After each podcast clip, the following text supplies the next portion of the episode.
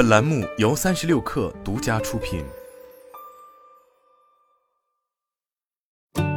作为 IoT 生态的核心，智能家居设备在智能手机增长潜力几乎耗尽之时，也被诸多手机厂商视为新的增长引擎。长期以来，国内的智能家居可谓是安卓阵营的厂商一家独大，但现在似乎将要翻开新的一页，苹果的 HomeKit 要来了。新年伊始，苹果中国官网已经上线单独的家居栏目，目前其主要分为 HomePod、家庭 APP 以及智能家居配件三大板块。其实，HomeKit 是苹果方面在二零一四年发布的智能家居平台，首批产品在二零一五年六月就已上市。然而，在相当长的一段时间里，国内消费者对于 HomeKit 可以说是十分陌生的，相关产品也几乎不会出现消费者的购买清单上。而原因也很简单，因为在二零二三年之前，大家在苹果官网几乎买不到 HomeKit 配件这类 HomeKit 产品，或是不在国内销售，或是处于即将推出的状态。绝大多数消费者无疑是懒惰的，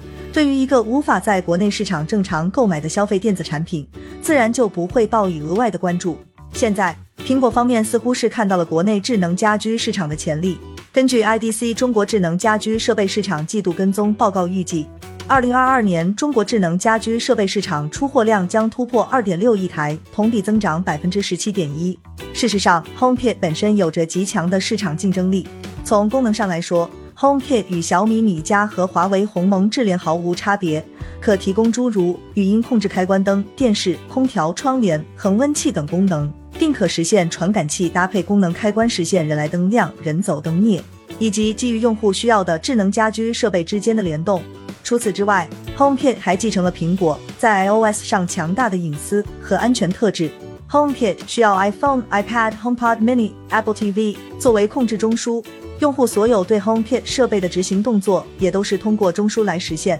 而设备间的通信目前是基于局域网，采用 BLE 的端对端通信方式，不需要经过云端。这也就意味着用户数据基本保存在本地，且在断网时依然能够在本地继续运行。值得一提的是，得益于 HomeKit 目前主要采用的 ZB 协议，在短距离无线数据传输方面的优势，HomeKit 在 WiFi 环境下的响应速度要显著快于小米的米家。以及其他安卓厂商的智能家居生态，比如通过 HomeKit 开关灯的速度就几乎与物理开关无异。简而言之，HomeKit 的优势就在于苹果标志性的隐私和安全，以及对网络环境的鲁棒性较好。然而，HomeKit 想要在国内市场有所作为，也是有一定难度的。其最大的问题就是设备更贵，性价比不足，以及产品线相对狭窄，无法涵盖所有品类。时至今日，在苹果官网的 HomeKit 配件也只有区区二十款。并严重依赖 Acura、Elite 和小燕智能，而美国官网的配件数据也才只有一两百款，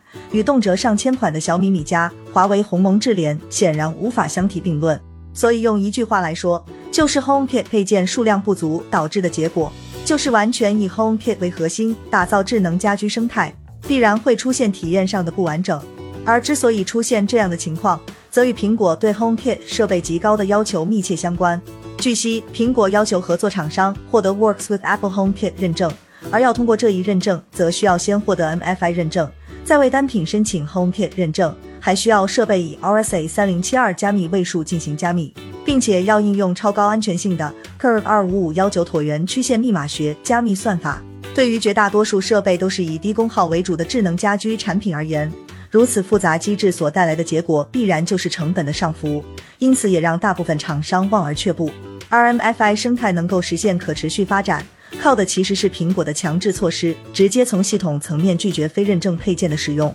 再加上第三方的 MFI 配件比官方版本更便宜，所以 MFI 配件的性价比也就被凸显出来。问题是在智能家居生态中，苹果的 HomePod Mini 和 Apple TV 都不具备类似 iPhone 的超强市场竞争力。换言而之，在智能家居领域，苹果维持 HomeKit 设备高溢价的能力是不太足的，毕竟 HomeKit 设备上可没有苹果的 logo，因此大品牌不需要加入 HomeKit，小品牌没能力加入 HomeKit，这也就成为尴尬之处。至于说被寄予厚望的 Matter 协议，只能说大家最好不要有太高的期待。尽管 HomeKit 兼容 Matter 后会让相关设备数量井喷。诚然，Matter 协议作为智能家居领域的大一统协议，有着极高的兼容性，能实现跨系统、跨平台进行连接、控制、数据共享，然而，Matter 协议是开放，但不是免费。想要让设备支持 Matter 是需要支出成本的。根据 CSA 链接标准联盟的介绍，Matter 设备上市同样需要经过认证，